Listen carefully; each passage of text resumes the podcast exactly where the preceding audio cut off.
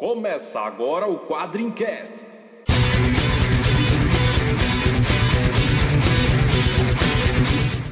Spartan! Why so serious? We call him Hellboy. Call me the Punisher. I'm Kick-Ass. I am Iron Man. I'm Batman. Quadrincast, quadrinhos, filmes, séries e assuntos nerds em geral. Olá, tropa! Estamos começando mais um Quadrincast. Os tempos estão mudando.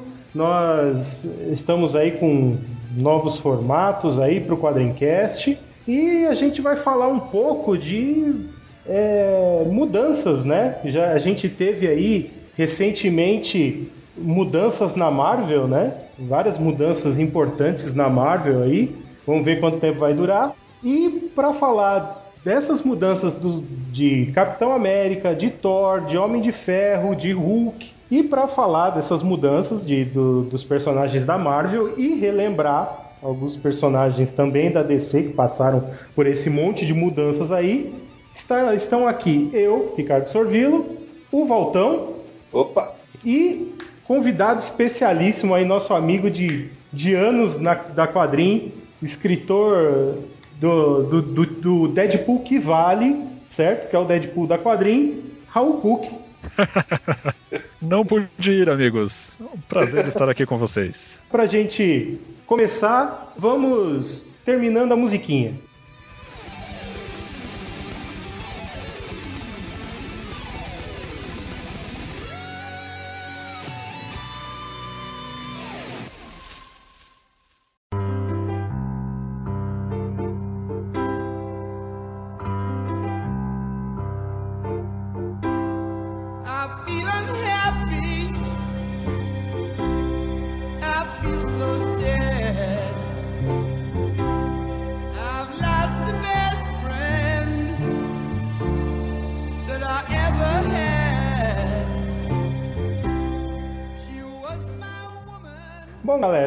Estamos aí de volta. Vamos, a gente vai falar aí do- dos personagens, né? O que originou essa essa pauta nossa aqui para esse quadrincast foi é, é, foram essas mudanças aí que anunciadas pela Marvel pro Capitão América, que vai ser um, um Falcão América, né?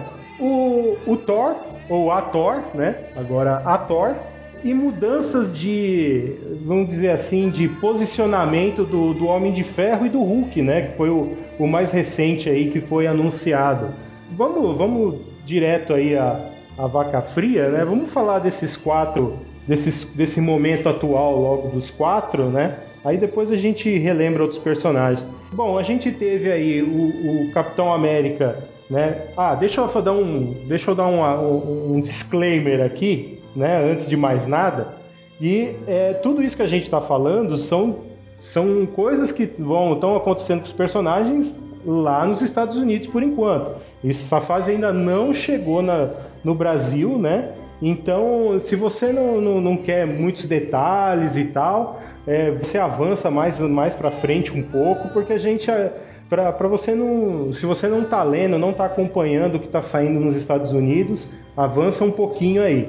Ou como a gente diz aqui na quadrim, Araco não tem spoilers. É isso aí. Na questão do Capitão América, o que está acontecendo? O Steve Rogers, mais uma vez, vai ter o soro do super soldado retirado do corpo dele, e aí ele não tem mais condições físicas de ser o Capitão América. E aí acabou sendo eleito da vez o Falcão, né? O Falcão com um uniforme estilizado, tudo, que vai substituir o Capitão América. O que, que vocês acharam aí disso aí? Então, é, só contextualizando um pouco mais, ele não, é, ele não só perdeu o soro do super soldado, como ele envelheceu com a retirada do soro, né? O que não faz muito sentido, mas beleza.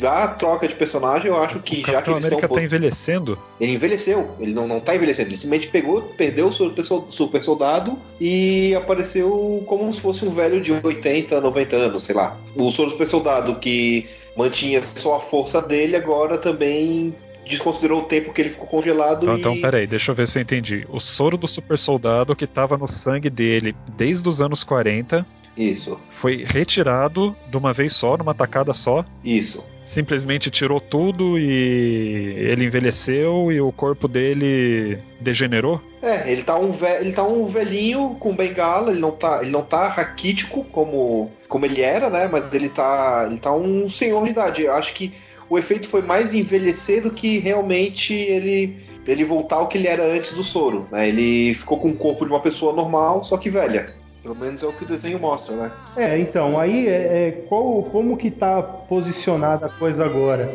O, o, o Falcão agora, ele, ele assume né, o uniforme do Capitão América tal, mantém as asas, que isso muda um pouco a dinâmica do, do personagem e, e segundo o, Rick Remender, ele é um tipo de ação diferente para escrever Capitão América, né?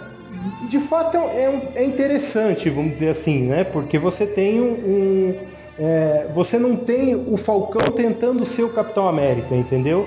Ele vai ser, ele continua sendo o Falcão, mas é como se fosse um amálgama dos dois, né? Ele, ele vai ser o Capitão América, mas ele ainda é o Falcão, né? Então ele não deixa de ser o personagem, ele não, não renega o, a, a origem dele, né?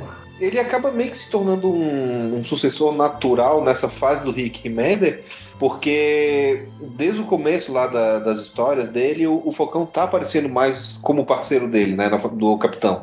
Então, assim, é, voltou a ser aquelas histórias do Capitão América e o Falcão, como era antigamente. Uhum.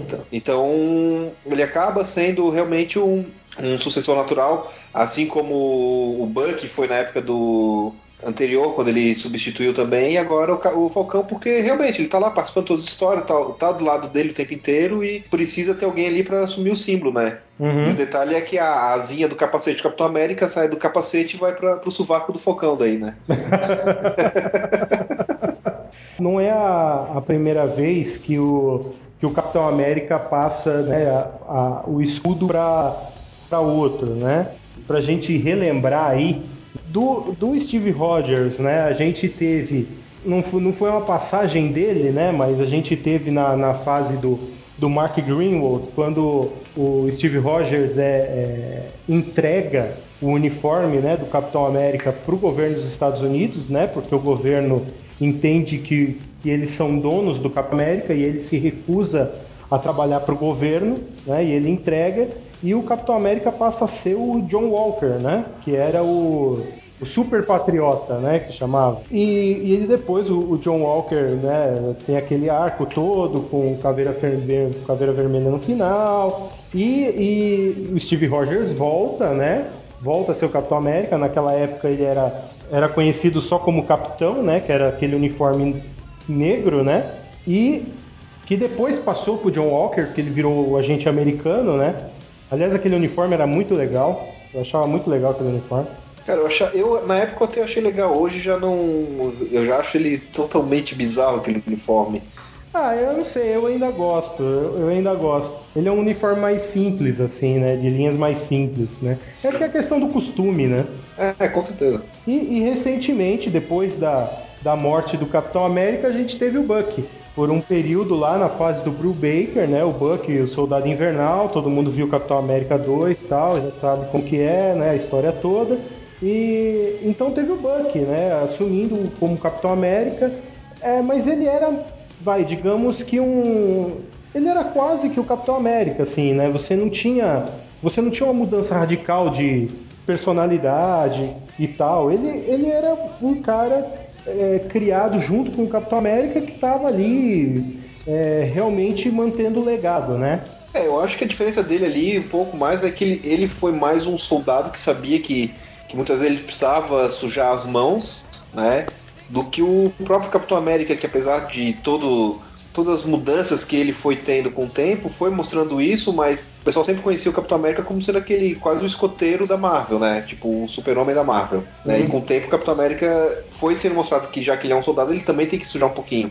Mas eu acho que foi a grande diferença do Buck, foi mostrar que realmente ele fazia isso. É interessante que a Marvel conseguiu fazer uma mudança de direcionamento com o Capitão América quando entrou o Buck. É, mais do que estética, foi por causa da personalidade dele mesmo que deixou o Capitão América interessante, que foi uma fase bem legal do Capitão. pelo jeito deu tão certo que estão reciclando a ideia agora de dar uma personalidade diferente pro capitão, deixa o Steve Rogers de lado um pouco. Olhando assim de longe, a ideia parece bem interessante, parece que vai ficar bem bacana, mas é. É aquelas coisas assim com, com prazo de validade, no fundo é mais uma ideia reciclada, também não deve ir muito longe com isso, deve ser uma coisa para durar o que? Dois anos e voltar ao antigo status até pensar em outro substituto para o Capitão América. A gente teve aí, sei lá, quantos anos passou do John Walker até o, o Buck assumindo o manto do Capitão. Do Buck para o Falcão já foi um, um, espaço menor, então parece que agora estão em cima dessas mudanças, né? A gente tem a palavrinha da moda agora que é Superior, como já teve Astonishing alguns anos atrás e assim vão mantendo o, o interesse pelo personagem. Eles não, não podiam matar o Capitão América de novo, então essa acaba sendo a saída que encontraram. No geral, deve até ficar bacana, deve até rolar alguma coisa legal em cima disso. Mas você enxergando todo o panorama do, do personagem, fica aquela impressão de mais do mesmo, de que a, de que a editora aposta naquela mudança radical, que já não é mais tão radical assim, que já é algo que é certo que vai dar um, um retorno para eles, um, um, mínimo de retorno que eles esperam. Ah, e é, é sabido que, como tu disse, tem, tem um tempo bem limitado isso aí, logo logo acaba. É, pensando agora, eu acho até que é, vão botar, botar o Capitão América velho exatamente para poder trazerem a Sharon velha de novo, lá da dimensão do, do Zola, que é onde ela parou no começo da, do arco do Capitão América, para depois darem um jeito de rejuvenescer os dois e pronto, sei lá. É, pode ser. E, o, e tem um detalhe também, né? O, tem essa questão do dessa dimensão do Zola aí, porque quem volta com o, com o, o Steve Rogers é o Ian, né? Que vai ser o Nômade, vai ser o parceiro do Falcão, né? Nessa... Na verdade, quem voltou foi a filha do Zola, né? O, filho, o Ian vai voltar agora, né? Ele ah, é? agora. Ah, tá. É. Não, eu não, não, não, peguei esse finalzinho. Então ele, é, ele vai ser o Nômade, né? Ele vai ser o Sim. parceiro do, do, do, Falcão, né? E o, e o Steve Rogers, ele não sai de cena, né? Ele vai ser uma coisa parecida com com o Bruce Wayne do Batman Beyond, né? Ele vai ficar ali na retaguarda, dando apoio tático tal. Ele vai ser o estrategista, né? Ele volta a ser o super soldado que ele era na fase do Brubaker com os Vingadores Secretos, só que agora velho. Isso, isso.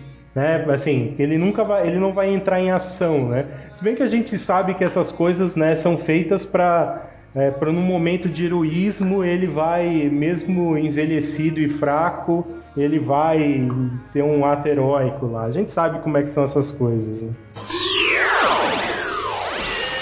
Bom, outro personagem aí que talvez tenha gerado mais, não vou dizer polêmica, né? Mas gerou aí muitos comentários. Gerou mamilos. É, gerou mamilos. É, foi o Thor, né? Que agora vai ser uma mulher. Ainda a gente tem poucas assim, informações sobre o que, o que vai acontecer, mas a princípio o Thor faz uma merda muito grande e ele perde, ele se torna indigno, né? Ele perde o direito de, de, de portar o martelo e, e ter os poderes, né? Que passam para uma mulher que ainda é de identidade desconhecida, né? O pessoal aí, alguns já tiveram falando que poderia ser a Ângela, aí logo refutado por causa da cor do cabelo, falaram do, da irmã, uma irmã recém-descoberta dele e tal. Mas assim, o, o, o, o, importante da coisa é essa questão dele ser agora uma mulher, né? A Thor, porque é o, o, é o Jason Aaron, né? Que é o, o roteirista, né? Ele ele tá falando que não é uma Torette, não é Lady Thor ou qualquer coisa do gênero, né? É a Thor, né? Então, uh, o que que vocês, o que que vocês acharam aí dessa dessa mudança? É só marketing? Tem expectativa de alguma coisa boa vindo daí? É uma da, das coisas interessantes desse, dessa nova fase do Thor, do Thor Veco. Isso é uma bichona!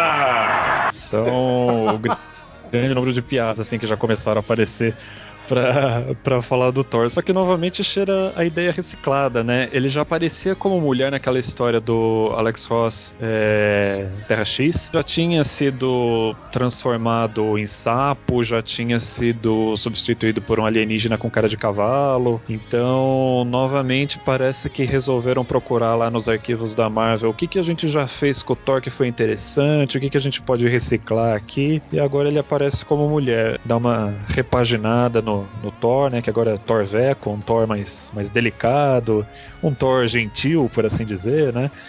E vamos ver no que vai dar, né? Se, se for minimamente interessante essa mudança, como foi no caso do, do Falcão pro Capitão América, vale, vale a pena dar uma conferida.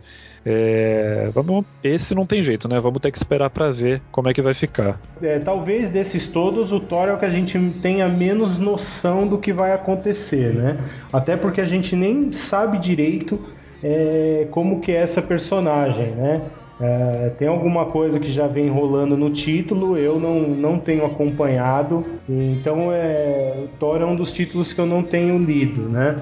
É, mas, ah, assim, o fato dele ser uma mulher não me incomoda nem um pouco, né? Não, não é uma coisa que é, é diferente, mas já aconteceu, como você mesmo falou, é, já aconteceu na mini do, do, do Alex Ross. Teve uma fase com o Dan Jurgens que, que você tinha lá. É, eu, não, eu não sei, eu não lembro se era Lady Thor ou era. Como que era, como que era denominado a menina lá que, que, que tinha os poderes do Thor também. Não é a primeira vez. E a gente teve também muito bem recente aí.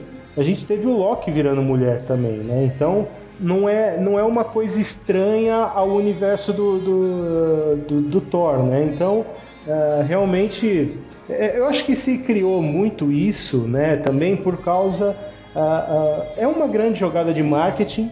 Você joga isso para o mercado que não é de quadrinhos, né? Você, você joga isso na mídia, né? Fora dos quadrinhos e gera aque- aquele, aquele buzz, né? Toda aquela falação em torno do, do que está acontecendo, né? E atrai um pouco, né? De, de interesse para as revistas. A gente vai comentar daqui a pouco sobre o Homem de Ferro e o Hulk também, né? Porque, é, é, mas assim, né? As mudanças deles são bem menos drásticas que, que dos outros dois. Mas assim, é, é, eu tenho a impressão que é para continuar falando, gerando interesse sobre esses personagens até a estreia do Vingadores 2, né? Porque quando chegar Vingadores 2, vai ser aquela correria para no, nos gibis é, você ter o- os personagens nas suas formas icônicas de novo. Certo. E com relação ao, ao Thor Veco, Ricardo, se é o Thor que virou mulher, se é uma mulher que está substituindo o Thor, alguma coisa do, do tipo, ou tá tudo em aberto ainda? Não, é, é, um, é uma mulher, uma outra personagem que, que usa os poderes do Thor. O Thor, é, ele, por algum motivo, ele se torna indigno de, de empunhar o martelo e, e perde os poderes e, e essa personagem acaba, é, herda os poderes. Ah, digamos que uma coisa parecida com o Bill Raio Beto, né? É, tanto que tem algumas artes dela e artes dele, sei lá, um, um peregrino, sei lá, alguma coisa assim. Ele até tá com um braço metálico lá, eu não sei se é uma, uma armadura ou ele perde o braço, ainda eu não, não sei, realmente não, não sei muito. Mas é, é por aí que a coisa tá rolando, não, ele não se transforma em mulher, não. É uma nova personagem. O pessoal, o pessoal se, se tem essa, vamos dizer assim, tem uma, ah, uma suspeita de que seja essa irmã recém-descoberta dele, né, que, que apareceu aí. Não se tem muitos, muitos detalhes ainda. Entendi. É, Eu realmente não tô acompanhando da, Marvel. O que eu tô lendo agora são os X-Men do Bendis. Agora Infinito, eu tô por fora, não tô, tô com muitas informações. Eu tinha conversado com o Márcio, ele tinha me falado do que se tratava, né, das primeiras edições. Parece ser interessante, assim, parece ser bacana, mas é eu, que realmente não tô com muita paciência, nem para as mensais, nem para as mega sagas, né? Eu tô lendo da Marvel, eu tô lendo os X-Men do Bendis e da DC eu tô lendo Batman. Então também tô por fora. Eu tinha visto alguma coisa do Thor, descobri que tem uma irmã, mas também não não sei muito além disso. É esperar pra ver, né? De repente vem alguma coisa interessante aí, até desperta o, o interesse pelo personagem, como foi com os X-Men do, do Bendis, né? Que fazia, sei lá, desde o do Grant Morrison, que eu não lia X-Men. Então, assim, vendo aqui um pouco das informações que eu fui procurar, dei aquela é, pesquisada na internet, o gibi do Thor continuará sendo Thor, o deus do trovão, não deusa do trovão, então ele continua sendo o gibi do masculino. E ao que tudo indica, o Thor, o Odinson, ele vai continuar participando do gibi, só que em vez de estar usando o, o Mjolnir, ele vai estar usando aquele machado dele, que é o Yarbjorn, e continuar com um personagem fixo no gibi.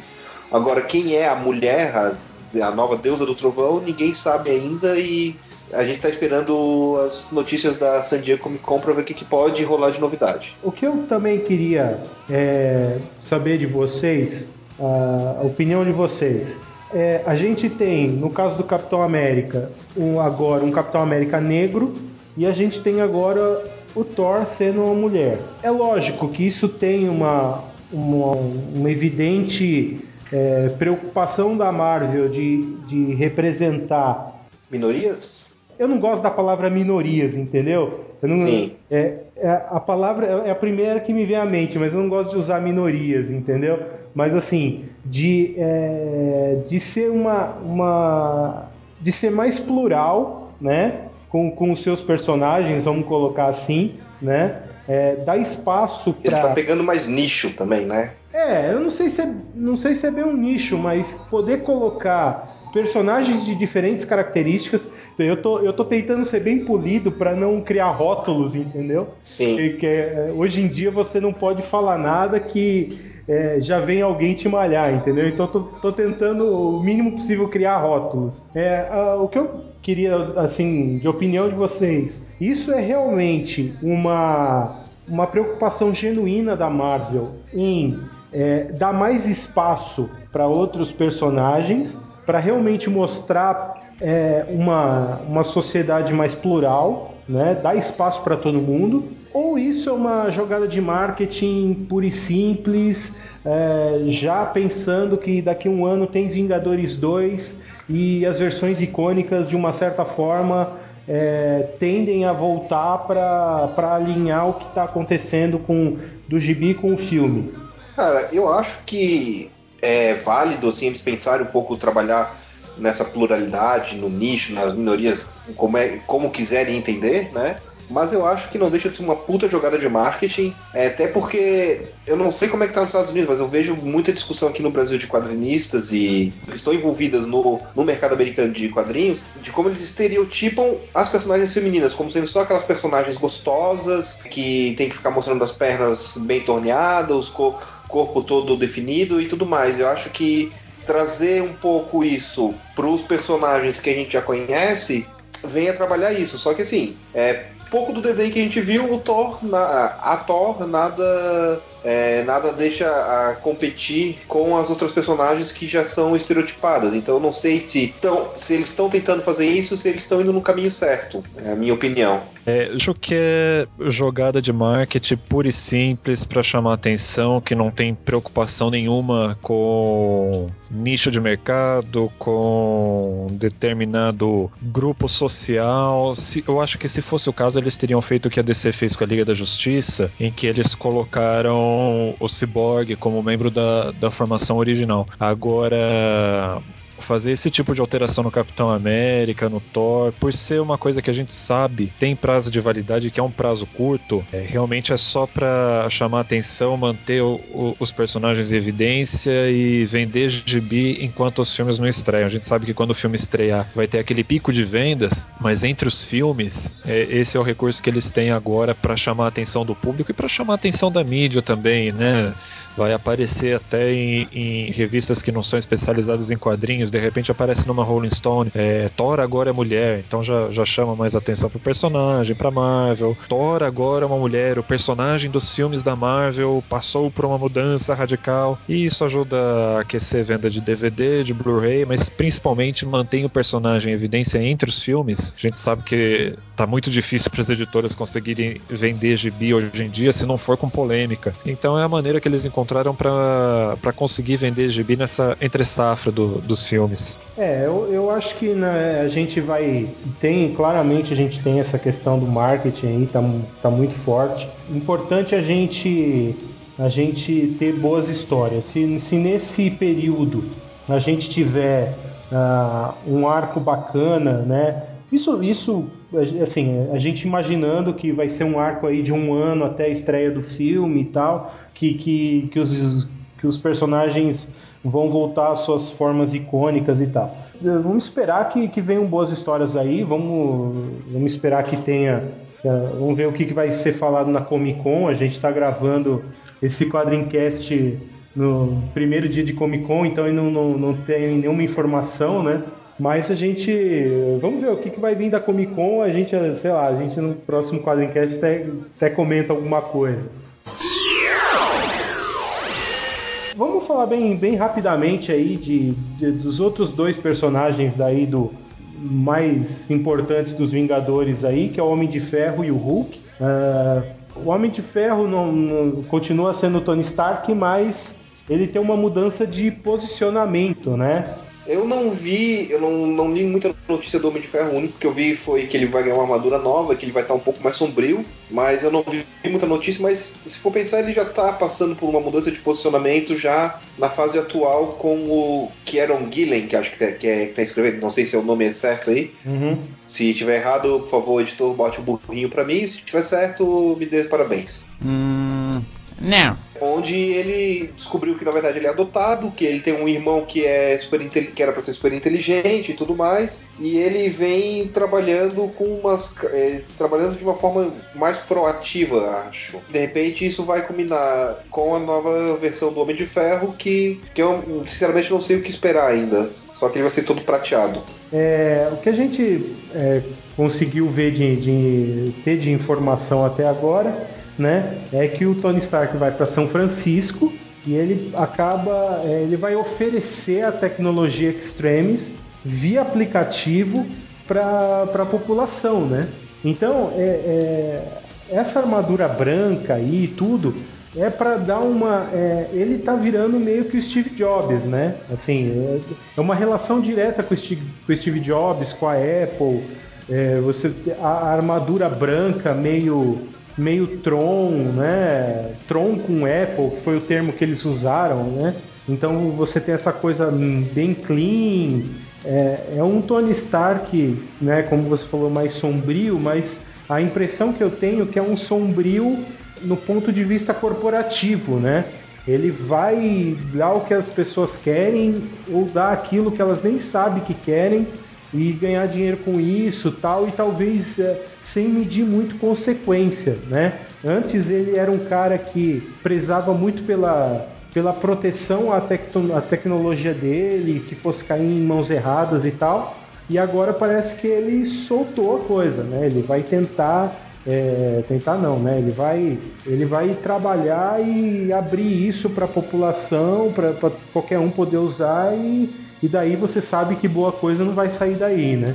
É, ele tá indo pro Vale do Silício, ele tá mudando a forma dele, trabalhando com aplicativos, essas coisas, ele tá virando praticamente o Steve Jobs da, da Marvel, né? É, no- numa outra ponta a gente vai ter o Hulk se fazendo fazendo uso dessa tecnologia, né? Porque o Bruce Banner acaba levando um tiro na cabeça, né?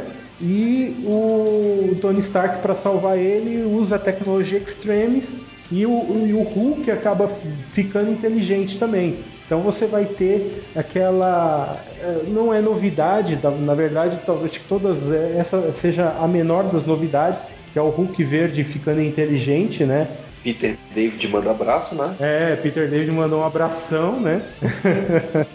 então, assim, do- essa foi a que a gente tem menos informação, porque saiu hoje a notícia, né? No dia que a gente está gravando aqui, saiu hoje, então é o que menos se tem informação do, do- do que vai rolar. É, é, vamos dizer que ainda, é, talvez aí na Comic Con a gente vai saber mais alguma coisa, tudo. Vamos ver o que vai acontecer, mas assim, meio que já, já vimos isso antes, é o Homem de Ferro, o do Hulk menos, né?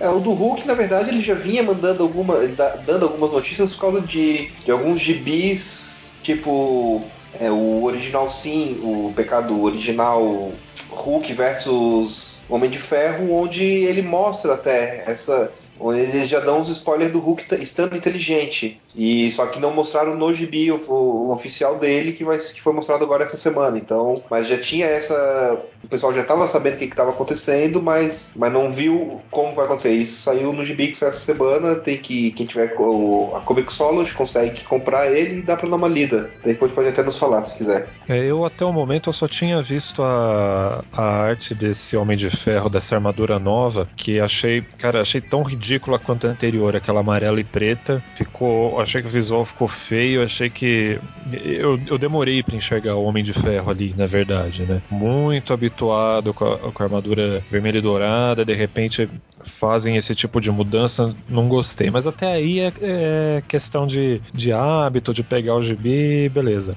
Agora, eu não fazia a menor ideia do que se tratava as mudanças no, no Homem de Ferro, esse Superior Iron Man que, que vem agora. Ouvindo vocês falando agora, tô achando uma merda sem tamanho, uma puta ideia de jirico, negócio, nossa, desgracento de, de ruim. Mas sei lá, de repente a execução acaba sendo bacana. né?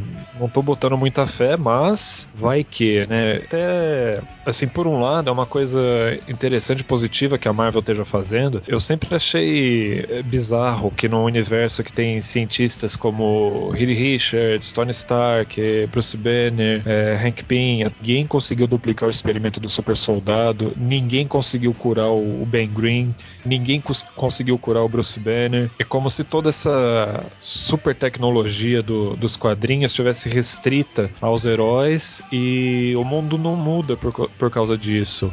O Quarteto Fantástico tem o, o carro voador deles lá de nome ridículo, que eu tenho até vergonha de falar. Viajam para O outras Fantástico Carro, dimensões. eu falei.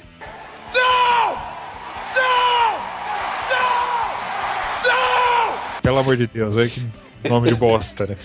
É, viajam para outras dimensões, ele tá sempre criando aprimoramentos tecnológicos, mas o mundo ao redor dele é o mesmo. A cidade de Nova York, Manhattan, é a mesma. O mundo não é afetado por nenhum desses desenvolvimentos tecnológicos. O que, que a armadura do Homem de Ferro é, impactou na tecnologia para a humanidade? Se você for pensar que por conta da, da primeira viagem à Lua, primeira viagem do homem à Lua, em 1969, a gente conseguiu uma série de aprim- aprimoramentos que foram para o homem comum, que foram para as pessoas comuns, não ficaram restritas à NASA. O próprio relógio digital é uma coisa que foi criada para a viagem do homem à Lua é, e acabou se popularizando. Nos quadrinhos nada disso acontecia. Se a Marvel tá tomando esse caminho de deixar o mundo com uma tecnologia mais avançada, de fazer essa tecnologia chegar nas pessoas, no homem comum, os quadrinhos eles vão ficar bem diferentes do nosso mundo, entre aspas, real, vai ficar bem diferente do que a gente vivencia aqui, mas vai ficar mais coerente com o contexto que os personagens estão.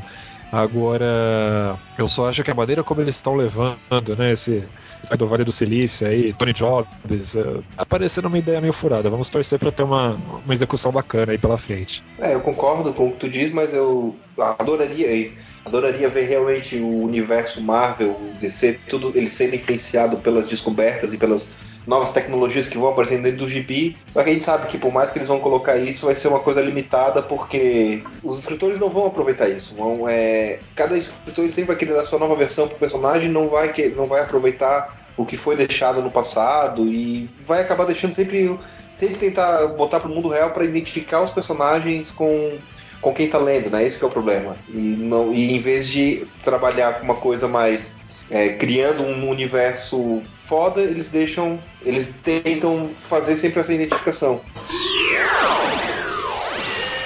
Bom, a gente falou dos quatro personagens aí, do- do- dos Vingadores, né? Que é, tiveram essas mudanças anunciadas. E a gente teve uma mudança também na formação dos Vingadores, né? E é uma formação bem maluca, né? Vamos, pra, pra, pra falar o mínimo, tá bem doida essa formação dos Vingadores aí. O que, que vocês acharam? Cara, eu, eu achei muito bizarro, eu não, eu não sei ainda o que esperar. É, deu pra ver que, assim como eles estão fazendo com o Thor, eles estão tendo essa preocupação é, de atingir um público feminino, porque metade da equipe ali, a, ou metade ou um pouco menos da metade é mulher. A gente tem a Medusa, tem a Angela, tem a Thor né? Não sei se a Viúva Negra vai estar ali ou não, mas ne- nessa imagem que apareceu a gente não vê, então assim, mas já tem três personagens mulheres que, enquanto antes geralmente tinha uma, duas no máximo, dependendo do tamanho da formação da equipe também, né? Uhum. Mas o, e o resto dos personagens, eles tentam trazer um pouco do mundo místico, com com o Doutor Estranho, com o outro lá que eu não me lembro o nome, O Inferno. Inferno. É, eles tentam o Thor também, a Thor, né? É, o Inferno. O Inferno é um inumano, como a Medusa. Ah, é verdade. É, ele surgiu naquele gibi, o Inumano, né? É, a gente, é, é, a gente pode acabar confundindo com o filho do Satã lá, né? O, o Damon Sim. Hellstrom, mas não é ele, não. Eles, assim como eles estão voltando um pouco, é, então já que você me corrigiu ali falando que ele, que ele é um inumano e tem ainda a Medusa, enquanto antes a gente tinha os mutantes, agora eles estão trabalhando mais o a questão dos inumanos, deixam deixaram os mutantes mais de lado, jogam eles pro cantinho deles lá, fica no dentro do universo Marvel, mas dentro do universo particular deles e traz os inumanos pra cá. Acho que o Facas disse em algum quadrincast que os inumanos vão ser os novos mutantes da Marvel, inclusive, né? Porque agora eles estão com tudo aí, Realmente a Marvel tá, tá buscando com os inumanos fazer deles os mutantes que, que, que no cinema eles não têm não tem mais, né? Eu já, já vi algumas discussões nesse sentido aí pela internet. Seria uma, uma burrada, né? A, a- a Marvel desprezar os mutantes, né? A, a linha X-Men. Mas eles eles estão, na verdade, é, usando e valorizando os personagens que eles têm direito no cinema e que eles podem utilizar, né? Que eles, é, então, é, de uma certa forma, isso também aconteceu com o quarteto, né? Se você pegar o, o quarteto também tem essa está sendo meio que, que relegado aí, né? E, e agora você é, tem eles valorizando os inumanos, os personagens, é, esses outros personagens B aí da Marvel, né? E agora pensando assim, dá pra ver até um pouco que essa formação dos Vingadores, ela tem um pouco, ela tá sendo planejada inclusive para fazer uma ligação com o universo cinematográfico e de televisão, né? Porque é, então ele tem os Inumanos, que é personagens que ele pode usar para o cinema, tem Doutor Estranho, que vai sair filme, tem o Capitão América, o- no caso o Falcão, o, temos Homem de Ferro, temos Thor, todos eles já têm filme. Temos, e temos o Deathlock, que foi um personagem que participou bastante na primeira temporada do Agentes da Shield também, né? Então eles estão fazendo essa ligação para o pessoal também começar a reconhecer os personagens que eles veem na TV e no cinema. É, eu tava vendo agora a foto dessa, dessa formação dos Vingadores, eu não tinha visto ainda. Quem é esse essa Valkyrie aqui do lado do Torveco? É a Angela. Ah, pode criar a Ângela. Pô, que, que, que, que bosta, né? Que tá... A Caralho, Angela, que tá tendo, a Angela, inclusive, tá tendo um destaque nos Guardiões da Galáxia, né? Que vai sair o filme agora também. Caralho, velho, eu tava vendo agora esse uniforme do, do Falcão América aqui tá muito feio agora que eu pude ver ele melhor. Melhor. Uniforme ridículo. Uniforme do Torveco aqui, ah, tá bacana, vai. Ângela, puta ideia de Jerico. Soldado Infernal aqui junto com, com o Falcão América. Completamente redundante. Tem esse cara aqui pegando fogo, que é esse cara que é o Tocha Humana da, da Era de Ouro, esse aqui? É o Inumano. Esse é um inumano, é o inferno. Inferno, ah, inferno. Legal. Muito, oh, legal. Detalhe, o nome dele é Dante. É claro, né? Não, não poderia ser diferente, né? É. É, eu, eu, se eu tivesse chutado aqui um- uns dois nomes, eu teria acertado que o nome dele é Dante. Deathlock, que legal pra caramba, todo mundo ama o Deathlock, talvez o maior personagem da, da Marvel na TV, atrás do Agente Olson apenas. Homem-Formiga, Doutor Estranho, de Ferro, Medusa, Feiticeira Escarlate. É, assim, é, é para você não querer ler mesmo, né? Pra você não querer pôr a mão num gibi desse, né? É, né, tá, tá, meio, tá meio estranho. Eu também não, não Foda, achei. cara. É, pra falar. Difícil. É, tá difícil. É uma, é uma formação muito bizarra. Muito bizarra. É legal quando você. Não li, não gostei. É, E não o li- Ricardo no final vai ler e vai dizer que gostou e a gente que é chato demais. É, pode crer. Mas ne- nem o Ricardo tá conseguindo ter boa vontade com essa imem aí, com essa formação do É, Vingadores. tá ver como difícil, tá cara. difícil. Tá difícil, tá difícil. Mas assim, eu acho que eu acho que é, um- é- é- é outra formação também que quando, quando você tiver chegando Vingadores 2, você vai ter a. Você vai A ter. volta dos originais. É, Back to Basics. é, Back to Basics, formação do filme.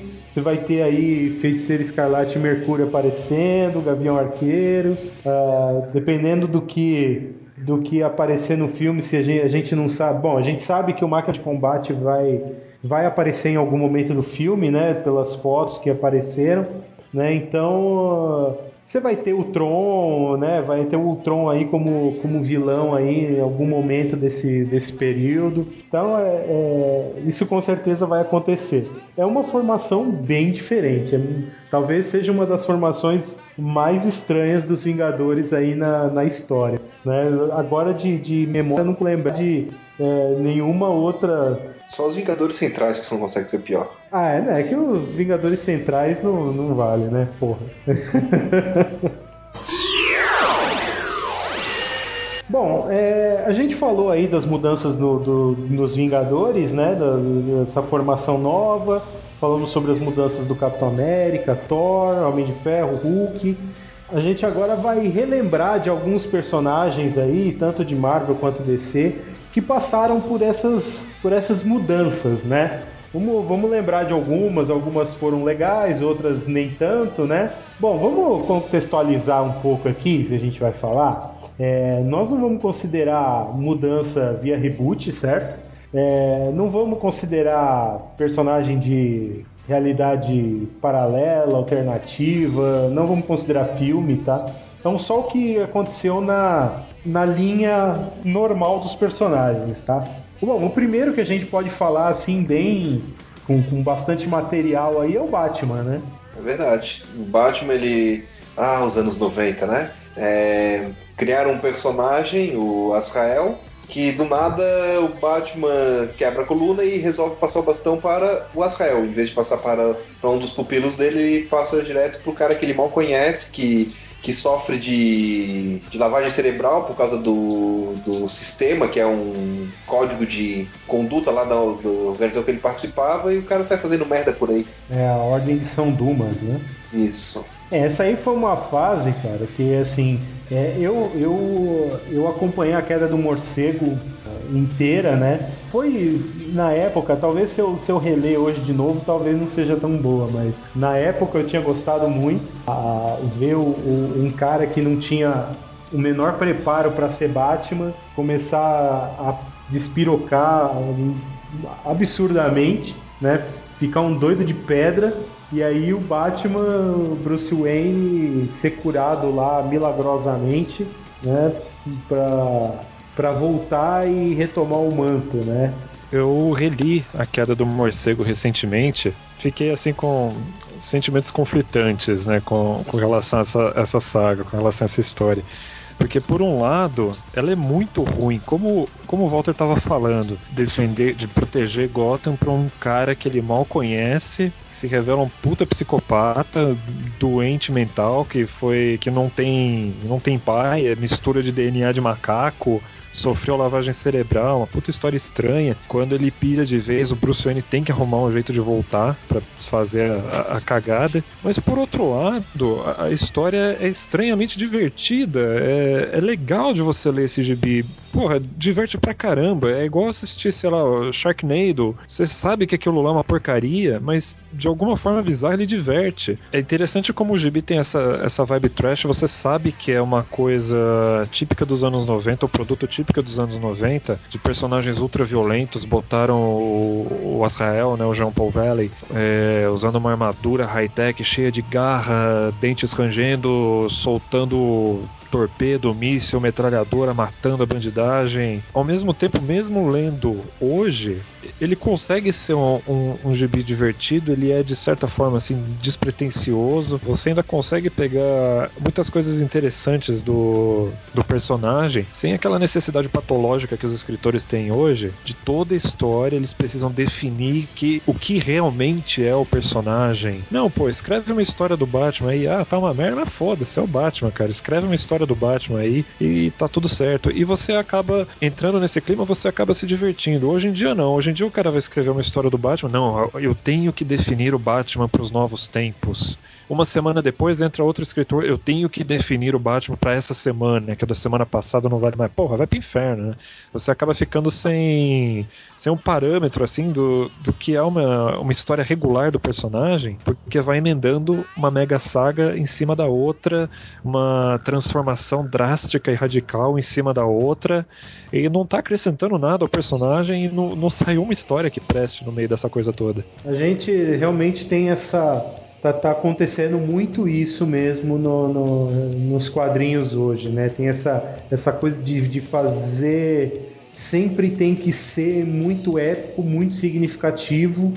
E, e você não tem a. a- você não- às vezes você perde um pouco a, a diversão na, na história, né? Logo, logo, de- logo depois, não, né? Um pouco mais recente, a gente teve aí sim, de verdade, pra valer, o Batman passando o manto pro, pro Dick Grayson, né? Não, não assim passando ele, passando o manto, mas o manto cai pro Dick Grayson depois da, do desaparecimento do Batman. Não vou falar morte do Batman, né? O desaparecimento dele. É, tem a batalha pelo manto lá, que você tem o Jason Todd loucaço, é, querendo, querendo ser o Batman, o Tim Drake e tal, e aí você E o tem. Duas Caras. E o Duas Caras, verdade, Duas Caras. Só deixa eu fazer uma pergunta. Vocês lembraram que o Dick Grayson, antes dessa versão dele, ele também já foi o Batman, né? E o Morrison, ele Sim. usou isso também, né? É, foi bem, bem pouco tempo, né? Então, só lembrando que logo depois do, da queda do morcego, o, foi logo em depois de Zero Hora, o,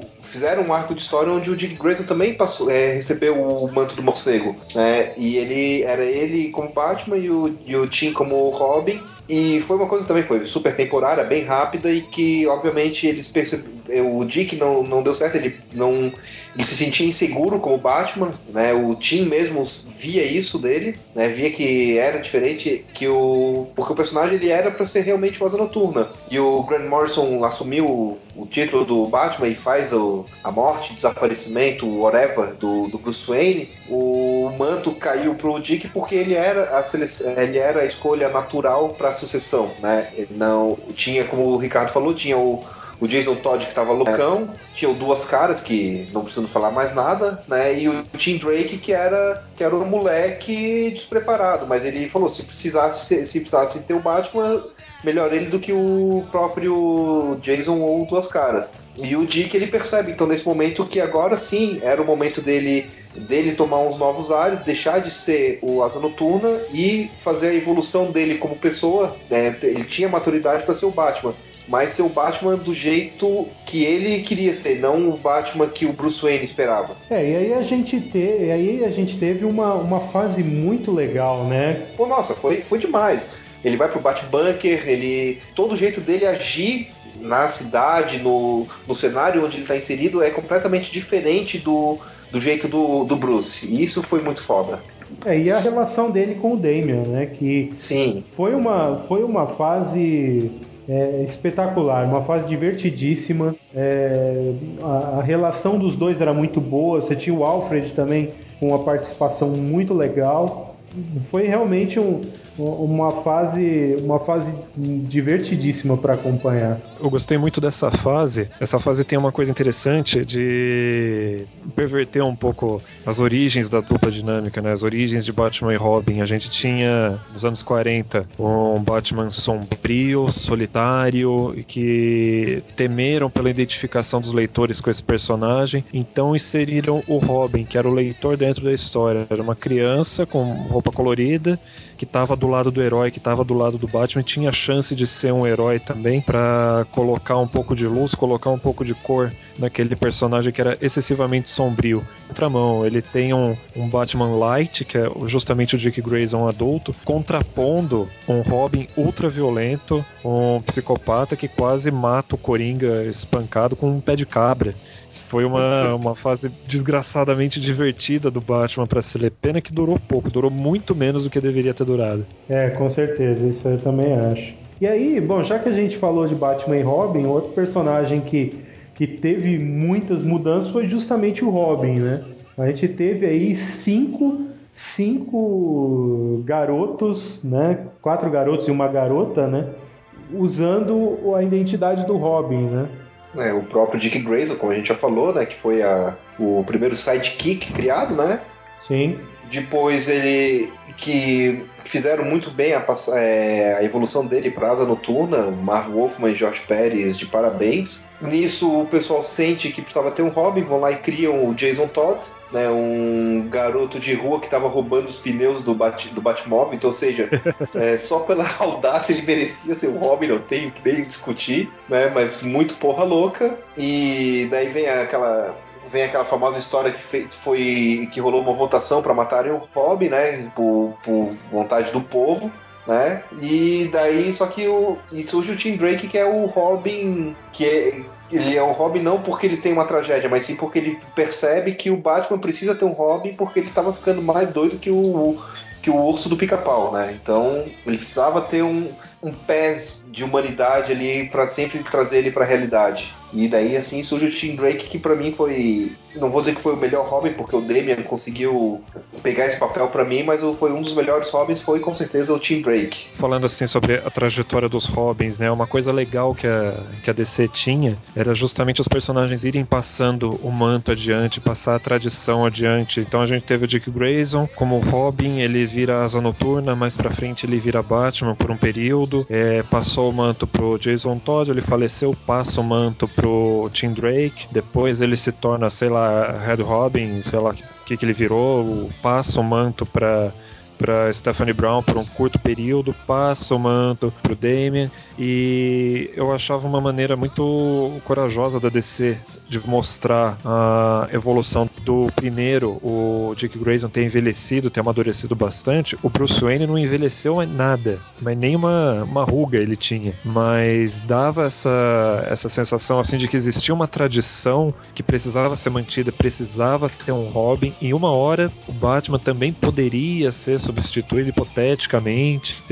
E foi o que acontece com o Lanterna Verde, né? A gente tem o Lanterna Verde da Era de Ouro, Lanterna Verde da Era de Prata, depois tem o, o Kyle Rayner, que, polêmicas à parte, gostando dele ou não, ele mantém essa tradição da DC. E um exemplo muito emblemático é o Flash, que a gente tem também o Flash da Era de Ouro, o Flash da Era de Prata, o Flash da Era Moderna, e tudo se encaminhava para quando o Wally West era o Flash, foi Flash aí por, sei lá, 25 anos, tudo se encaminhava para ele já estar preparando o sucessor dele, que era o Bart Allen, é, mantendo mais uma vez essa, esse Passagem aspecto bacana, né?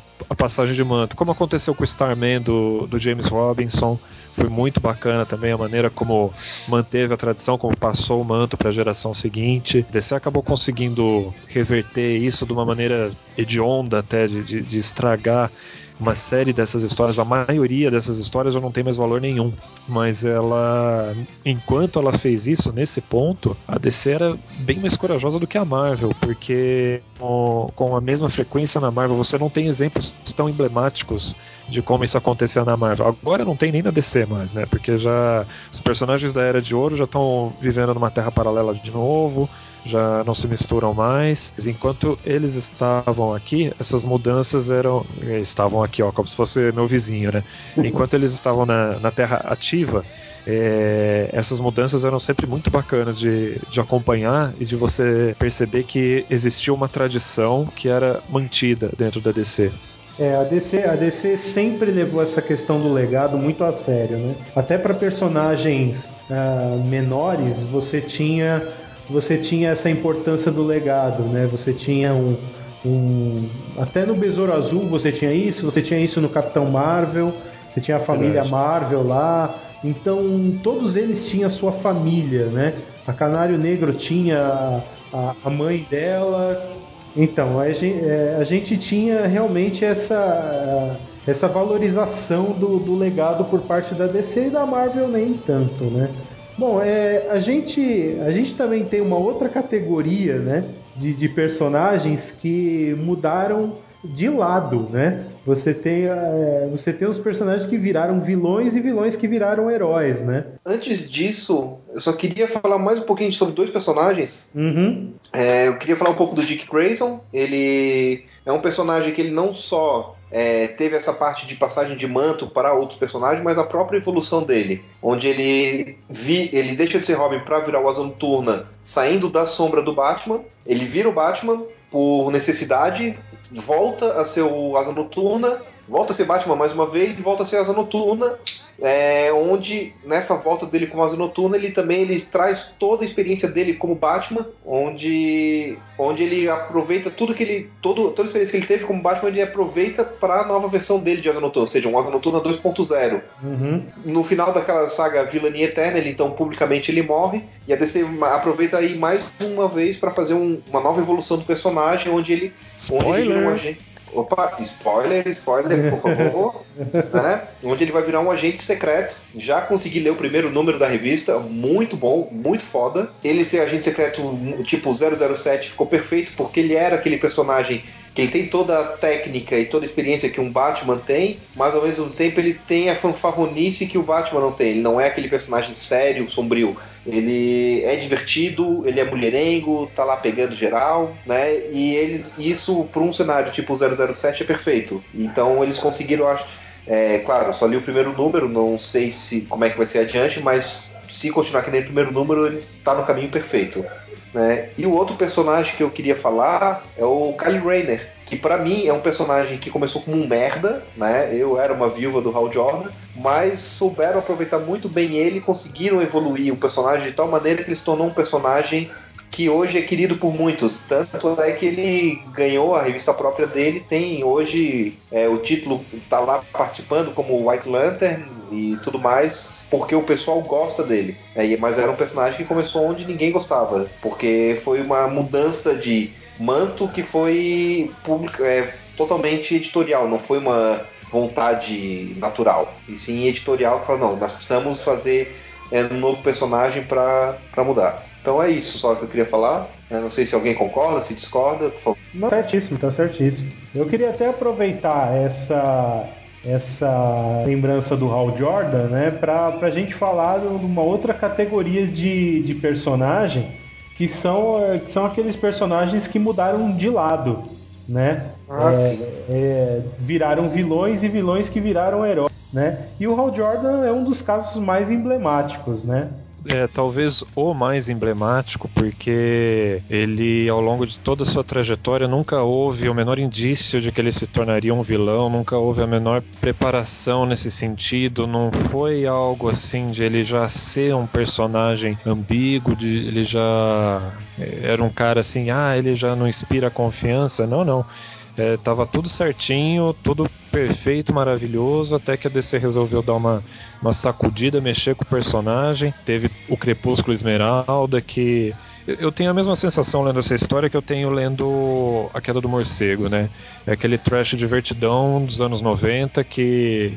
Se você for pensar bem, não faz o menor sentido. Uma história cheia, cheia de furo, uma, uma história de bosta, assim.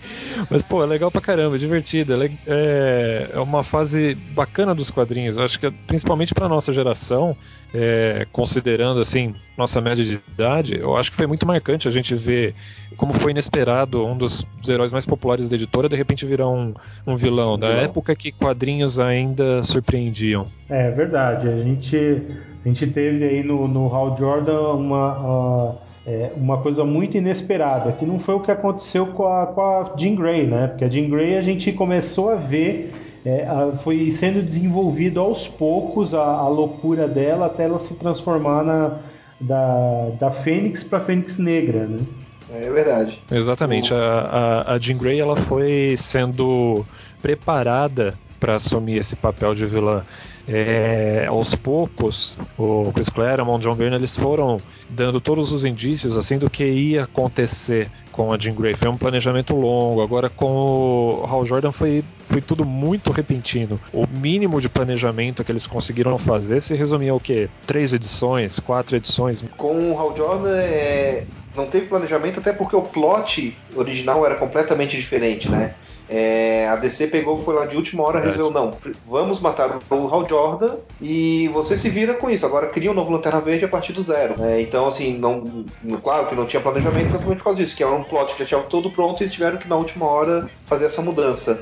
Hum, outro, por outro, outro lado, a gente teve o Magneto, né, que é um personagem que é, é, é, se regenerou, depois é, virou vilão de novo, se regenerou outra vez, sei lá quantas vezes já foi nesse, nesse vai e volta todo aí, né? É, o Magneto, apesar de ficar muito interessante quando tentam mostrar ele como um personagem mais ambíguo, é, realmente ele não vai funcionar. Ele nunca funcionou por muito tempo como um herói, nunca funcionou muito tempo como um integrante dos X-Men. Até recentemente, né, nessa fase atual, eu comecei a ler a fase aí do Bendis, mas ele já vinha há algum tempo como integrante dos X-Men e acatando ordens do Ciclope, mas ele tem se mostrado um personagem que não é, é confiável, ele tá ali junto com o Ciclope, o Ciclope não sabe se está sendo traído pelo Magneto, o que está acontecendo. Por outro lado, a gente tem a, a dificuldade de lidar com um vilão tão tradicional, tão bem estabelecido e fazer essa mudança de papel com ele talvez por isso não dure muito. Por outro lado, a gente teve uma fase da- das histórias do, do Homem-Aranha que o Homem-Areia se regenerou. Ele chegou a entrar pros Vingadores até. Verdade. Depois, Verdade. é, e depois falaram que não era nada daquilo, que ele tava, que ele tava fingindo, mas acabaram desperdiçando um, um personagem bacana como um vilão regenerado, porque justamente por o Homem-Aranha ser um restolho, ninguém dá nada por ele, ele não tem esse background fudido que o Magneto tem de ter sido o primeiro vilão dos X-Men. O Homem-Aranha não era tão importante assim pro Homem-Aranha, pra Marvel, como o Magneto. Então, pegar um personagem como esse e fazer essa transformação funciona melhor. A DC teve uma saída bem mais prática, né? Que foi formar o Esquadrão Suicida. Pegava os vilões e eles eram obrigados a cumprir algumas missões pro governo. Se morresse, tanto faz, um a menos para os nossos impostos. É, só que eles, eles realmente não se regeneravam. Agora, o, o Homem-Areia teve uma fase bem bacana, tanto nas histórias do Aranha quanto nas histórias dos Vingadores, como vilão regenerado. A, é, a gente tem alguns ex- outros exemplos de personagens de vilões que se regeneraram e não voltaram atrás, né? Que, que foi a Vampira nos X-Men, né? Foi uma personagem que se regenerou de vez, né? E, e a quadrilha do, do Capitão, né? Que tinha o Gavião Arqueiro, a Wanda e o Mercúrio, né? A quadrilha do Capitão é boa. A gente também é, teve também os Thunderbolts, né? Mas o Thunderbolts é, é, era um conceito que, que eu achava muito interessante, é, que eram os, os vilões se fazendo passar por heróis na época lá que os que os Vingadores Barão Zemo, né? é o- a primeira formação, né? Porque os heróis tinham desaparecido no Heróis Renascem, né? É, na, naquela época do Heróis Renascem e o Thunderbolts foi uma foi para substituir aquela lacuna, né? Para ocupar aquela, aquele espaço que os, que os heróis tinham deixado e era um conceito legal, que é- é- eram vilões que tinham um plano lá, o Zemo tinha um plano de é, ganhar a confiança da população e depois dominar tudo, né? Só que aí os, os, os próprios comandados deles começaram a se regenerar de verdade, alguns, né? Eles começaram a ver que era bom ser herói, né? É, exatamente. Então tinha.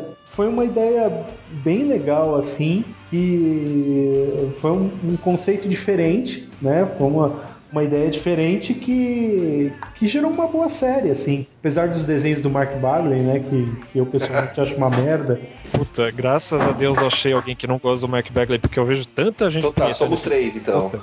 Boa. Oh, beleza. É um- Agora vai. Agora já dá, já dá pra fazer uma, uma comunidade aí no, no Orkut dos odiadores do, do Mark Bagley. Porque, puta, Tanto- que desenhos horríveis, cara. Eu não, É. engulo esse- eu não consigo ler, nunca consegui ler Ultimate Spider-Man por causa do, do Mark Bagley. É, Sim, difícil. Eu passei a mesma coisa, cara. Eu acho que Thunderbolts tinha que ter sido desenhado pelo mestre. Ia ser completamente diferente, ia ser muito mais legal. É. E agora fazendo E uma piadinha. mundo- Fazendo a Todo piadinha. que tá ouvindo sabe quem é o mestre. É, espero que sim, né? É, senão não, nem merece coisa- estar ouvindo. Editor, bote um link aí pra página oficial do mestre, qualquer coisa aí pra eles saberem quem é. E agora eu queria fazer só uma piadinha, aproveitando esse negócio de mudança de lado. Tem um personagem da DC que ele mudou de lado duas vezes, né? Que é o Flautista. Ele foi um vilão que Oh. virou herói e, é, e assumiu ser homossexual também, né? Né, mas ele. E, mas o flautista eu acho até legal porque ele vem exatamente naquele caso do que o Raul falou do, do Homem-Aranha, que era exatamente um personagem que é restolho, mas que, que teve essa mudança. Ele virou um personagem coadjuvante forte na época do Flash, que era, que era aliado do Flash, que tava lá sempre ajudando. Então, ou seja, é a mesma coisa que aconteceu com o Homem-Aranha. Ele era um personagem vilãozinho de merda, mas que quando virou herói, ele teve sua importância dentro do universo do Homem-Aranha. E como o Raul mesmo lembrou, ele foi até um próprio Vingador. Aconteceu mesmo com, com o Flautista, não chegou a ser da Liga da Justiça, mas estava lá ajudando o Flash de igual para igual, né? E, e ninguém liga se o, se o flautista é herói, se é vilão, se ele tá dando mão tanto faz, é só flautista. É, exatamente. Bom, vamos- vamos, vamos assim pra gente, pra gente fechar, vamos falar de alguns personagens que, é, que tiveram umas, umas mudanças de conceito, vamos dizer assim, é, parecidas com o que a gente falou no começo do- dos Vingadores, né?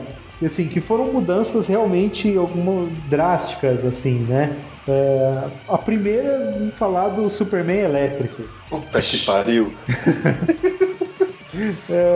A- Cara, Eu, esse eu- é eu tô, eu tô dizer- criticando aqui, eu tô criticando aqui, o, o- o Ricardo falou Superman elétrico, eu já quase rasguei o cu de raiva. Mas, é, puta, a verdade é que eu acho esse visual do Superman elétrico uma das coisas mais fodas que a DC já fez com o Superman. Só o visual, a história era uma merda. Mas esse visual do Superman elétrico, puta que pariu, eu queria ter tido essa ideia. Que visual legal. Assim, eu, eu agora, sendo um pouco advogado do diabo também, não gostei do Superman elétrico, mas tinha, teve algumas histórias muito boas e eu achei o conceito do personagem muito legal.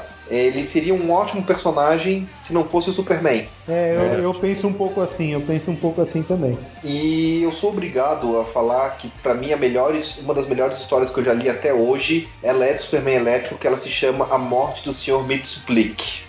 Que a Abril, infelizmente, não publicou aqui no Brasil. Eu né? já ia perguntar pra que história é essa que eu não tava lembrando, já ia pedir pra você refrescar a nossa Cara, memória. É já. fenom- Essa história é fenomenal. O Mitsuplik ele aparece na Terra, na nossa dimensão, e ele percebe que para ele se tornar é, uma pessoa melhor, ele tem que morrer. Só que ele não sabe, ele não entende o conceito de morte. Então ele, come, ele vai entender o, que, é, o conceito de morte, ele vai lá visitar o Superman e ver as histórias de como o Superman morreu por causa do, do apocalipse. E ele simplesmente cria um novo apocalipse que sai pra dar porrada do Superman.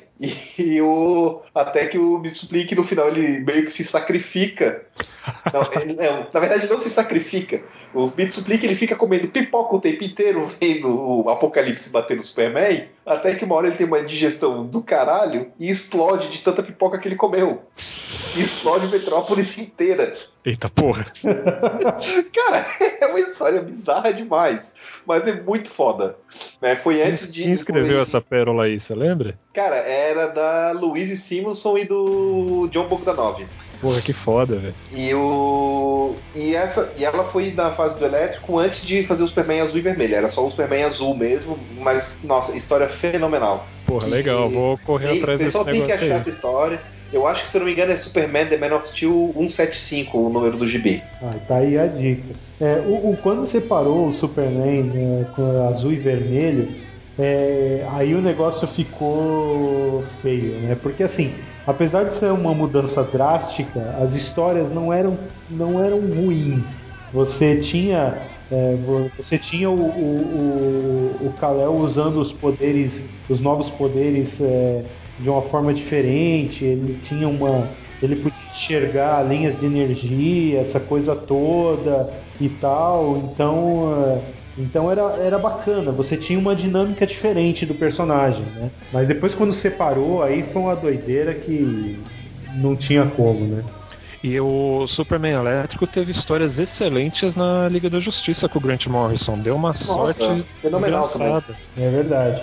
Que também pegou o Superman elétrico de, de sopetão, né? Porque a ideia dele era usar É. o Superman original. Só que não, tinham feito a cagada lá no, no, no universo Superman, ele teve que aproveitar e, e fazer. tirar leite de pedra ali. E era na época que o Grant Morrison escrevia muita coisa boa, escrevia histórias excelentes. Se fosse hoje, ia ter toda aquela metalinguagem do caralho lá que escreve chapado lá, não deve ter de porra nenhuma e fica pagando de intelectual. Mas na época ele realmente entregava gibi de qualidade, profissa mesmo, coisa de responsa. É verdade. Bom, outro personagem é, é o, também da DC é o Aquaman, né? O Aquaman, ele, ele teve algumas mudanças bem, bem radicais aí no, no, no meio do caminho para ele deixar de ser... Assim, ele ele era o, o- ele ainda é um personagem que sofre muito preconceito, né? É, pra, Eufemismo. é, pra ser bem para ser bem polido, né? Mas ele teve uma fase boa, né? Depois, depois que ele que ele a fase do Peter David é muito boa, né? Que é quando ele perde a mão lá, né? E, e, e aí ele, ele assume um, um ele larga aquele visual mauricinho dele, né? Com a, com a camisa laranja, cabelinho arrumado, só fala com peixe e tal. E Bota um arpão na mão. bota um arpão na mão, deixa a barba crescer, porque é lógico, né? Barba, la- barba é sinal de macheza, né? O Aquaman, apesar de eu ser fã tarja preta do, do Peter David, da fase do, do Aquaman com arpão, cabeludo, virado na porra, descendo a porrada em todo mundo. Posteriormente, o Aquaman teve uma fase que eu gostei muito, que foi a de Subdiego. Que a cidade de San Diego afunda, eu não lembro nem porquê, eu li a fase inteira, só explicam no final o que, que aconteceu, agora eu nem lembro. E o Aquaman ele vira o protetor da cidade submarina de San Diego, que passa a ser conhecida como Subdiego. Pra mim, a, a melhor fase do. A segunda melhor fase do Aquaman, a melhor fase depois do Peter David foi Sub Diego. Foi uma maneira de transformar o, o personagem sem afetar diretamente as características dele. Ele não, os escritores dessa época não mexeram em nada com o Aquaman. Só mexeram no ambiente dele, ao invés dele ficar na Atlântida ou ficar na, nadando aí, sei lá onde que ele fica aí. Personagem mais, mais amado de, de Salvador pelo nosso amigo Pedro Caldeira, né? Abraço. É, ao invés dele ficar, sei lá onde ele fica quando ele tá nas horas vagas dele aí, ele ficava como protetor de Sub Diego. Foi uma fase muito bacana, muito inteligente e outra dessas fases corajosas da, da DC, quando a DC não tinha medo de, de tocar o foda-se na hora de fazer alguma alteração no personagem. Eu tenho uma história muito engraçada na época do. Porque eu me tornei muito fã do Aquaman do Peter David. E na época que saiu aqui no Brasil, durante. o- Eu levei uma vez uma facada no meu braço, de um amigo meu. Onde eu levei 45 pontos no braço, né? Eu cheguei a ver o osso. E o médico, quando foi me costurar, Quanto? 45 pontos. Três Porra. camadas de 15 pontos eu tomei, né? Duas Ainda camadas bem que- internas e uma externa de 15 pontos. Ainda bem que era seu amigo, né? Sou padrinho de casamento dele hoje. Daí quando o médico foi me costurar, ele falou que a minha sorte foi que o corte ele seguiu a linha dos tendões. Que se ele tivesse sido perpendicular aos tendões, eu ia perder o movimento da mão. Daí eu virei pro médico e falei, pô, que pena, porque se tivesse acontecido isso, eu ia mandar amputar meu braço e botar o arpão no lugar. Garoto lá com É, 15 ia, anos. ia ser ótimo você com o arpão no braço tentando entrar no banco, naquelas portas giratórias do banco. Tirando isso, ia ser foda. Não vou nem falar de limpar a boca. Não, era na mão esquerda, eu sou destro, então não tem problema. Ah, então beleza. Eu não, eu não sei como é que o Aquaman fazia também, né? Devia ter umas enguia que fazia o serviço pra ele, né? Umas piramboia. É, alguma coisa assim. Bom, a a gente. O Aquaman também tem, o, tem uma fase lá que. mística dele, com o uniforme azul, mas a gente vai passar meio, meio ao largo. Ou alguém quer comentar alguma coisa? Não, obrigado. Não né? manjo nada dessa fase. Até gostaria, porque eu acho aquele uniforme bonito pra caramba, mas é, é tudo que eu tenho a dizer. O uniforme era bonito. É, é, eu, eu acompanho o relator. É, Eu acho que o importante é a gente falar do- do- das, das mudanças mais, mais marcantes aí. A gente, Significativas, né? é, exatamente. E, e como a gente estava falando de Peter David, é, tem uma. O, o Peter David também foi é, autor de uma outra mudança muito importante de um do, do personagem do lado de lá do muro, né? Que foi o Hulk, né? O Hulk, o Hulk é, foi e voltou, teve mil mudanças nesses anos todos.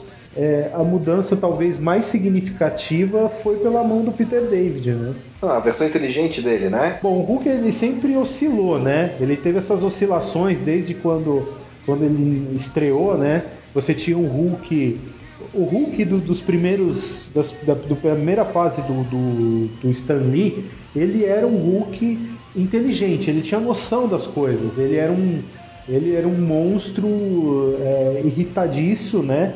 mas ele conversava, ele ele estava sempre bravo e tal, se irritava com qualquer coisa, partia para briga o tempo todo, né? Mas ele tinha uma noção, né?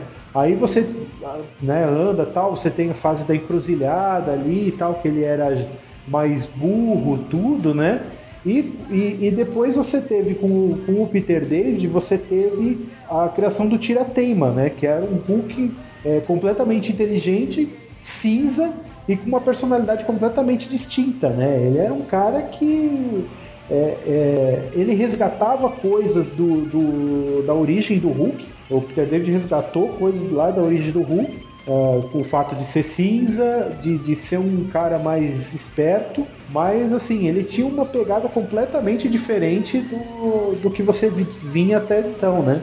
Daí depois ele também ele juntou, daí ah, mais no final ele juntou todas as personalidades do Hulk numa só, né? Se eu não me engano. E o Banner ele toma, ele era ele que ficava no controle do do Hulk, né? Que foi então quando a gente teve o, o Hulk, digamos, inteligente, o Hulk Banner, né? Não, não sei se é se eu tô certo, se, tô- se alguma coisa me estava falhando a memória, mas eu acho que era isso. E uma coisa que eu achei muito engraçado, que foi um dos primeiros gibis que eu li do Hulk, acho que naquela Marvel Marvel 98, Marvel 97, uma coisa assim, é, do Peter David, acho que era o Andy ou o Adam Kubert que desenhava, que quando ele ficava com o Hulk Banner ficava com raiva, ele voltava ele voltava pro corpo Ah, do é. Banner, mas com a personalidade do Hulk. O Bruce É. Banner loucão, babando, tinha que pôr ele numa camisa de força. Era muito Isso. legal isso aí. Cara, era muito muito cômico. Era muito legal aquilo ali. E muito inteligente também, né? Porque o, o Peter David justificou isso como uma forma de, de controlar o Hulk. Porque se com a força do Hulk ele ficasse furioso daquele jeito, porque o Hulk era mais forte da- naquela época. Se ele ficasse furioso daquele jeito, ele rachava o planeta no meio. Então era como se fosse uma, uma trava de segurança psicológica, né? Se ele ficasse furioso demais, ele voltava a ser o Banner pra não, não fazer estrago demais. É um dos motivos de eu ser fã tarja preta do, do Peter David é exatamente isso. Ele escreveu o Hulk por anos. Ele sempre se, sempre se reciclava com o personagem, ele sempre conseguia tirar um coelho da cartola e manter alterações no personagem que o mantinham interessante. Tanto que quando ele saiu, levou anos para um escritor se, se firmar com o Hulk de novo. E aconteceu isso com a Supergirl da DC, com o Aquaman, é, X Factor. O Peter David sai do, do título, ele deixa o título e ou a editora cancela ou ele não vai conseguir se firmar por muito tempo. É verdade. Que não tem nada a ver com o tema, né? Só eu babando um pouco de ovo aqui pro Peter Ah, David, mas isso aí mas pode ser feito. recordar é viver. É isso aí. E com essa ode ao Peter David aqui, né? A gente, a gente vai encerrar é, esse quadrincast e, é, lógico, não deu tempo de falar. Tem, a gente tinha vários outros personagens na pauta, mas o tempo urge. Então, é, deixe os seus comentários. Você pode é, falar com a gente pelo e-mail. é, a gente, você pode falar com a gente pelo Twitter, né? O arroba quadrim. Pode falar com a gente pelo Facebook. Né, todas as formas de, de contato. Você pode é, falar com a gente comentando o post do Quadrincast, desse Quadrincast. E então fale pra gente que outros personagens aí que tiveram mudanças radicais aí que você se lembra, é, coisas que a gente não falou aqui, né? É, comente aí, participa com a gente e só isso, né, amigos? É isso aí, eu torço muito que no meu próximo reboot eu não volte como mulher, né? E o, e o Raul, se quiser deixar o telefone aí do pessoal da Quadrim pra mandar o WhatsApp também, acho que ele pode deixar, né? É, te- tem um integrante aqui da quadrinha que nesse exato momento tá precisando que a gente ligue pra ele. Eu vou, vou procurar o telefone aqui na, na minha agenda, que ele falou que tava contando com as nossas ligações, tá, tá esperando o nosso contato aí. No mais, quero agradecer aos amigos, não pude ir, amigos, mas muito obrigado pela, pela- pelo convite aí. É, quero agradecer por. Pelo, pelo bate-papo aí, foi muito divertido, foi, foi muito bacana. E aproveitando o ensejo, já que estou aqui, quero, quero mandar um beijo pra minha filha, pra Helena, que também curte super-herói, não tá nem aí se mudou roupa, se mudou o personagem. Ela quer desenho, quer gibi, não tá nem aí. E mandar um beijo pra Giovana, minha namorada também, que com certeza ouvirá avidamente esse podcast, como se fosse a coisa mais importante da vida dela, como se não houvesse amanhã. Quero mandar um. Mandar um abraço aí pra Josi, né, Ricardo? Foi aniversário da Josi essa semana. É verdade. Não esqueci, tá vendo? Eu Vou mandar, mandar um abraço pra Josi. Mas alguém esqueceu? Ninguém esqueceu. Ninguém esqueceu. Como esquecer? Por que esquecer? Não, esqueceu. esquecer. Imagina. Então é isso Will, se quiser aí. tirar essa parte aí, tanto faz. Bom, então é isso, amigos. É, um grande abraço e até a próxima. Adiós, muchachos.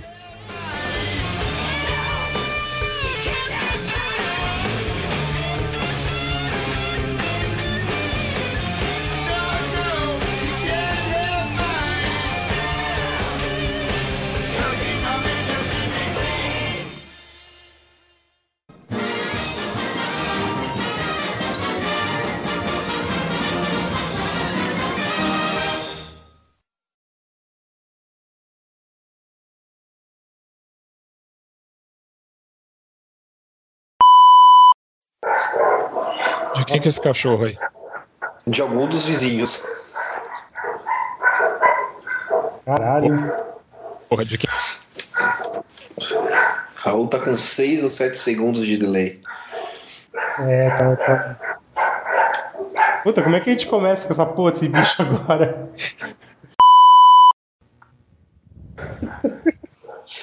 Caiu geral então, né? Walter? Eu?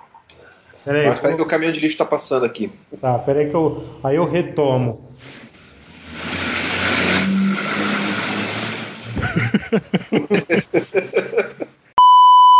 Tô falando, vou, vou ficar falando aqui, a esmo.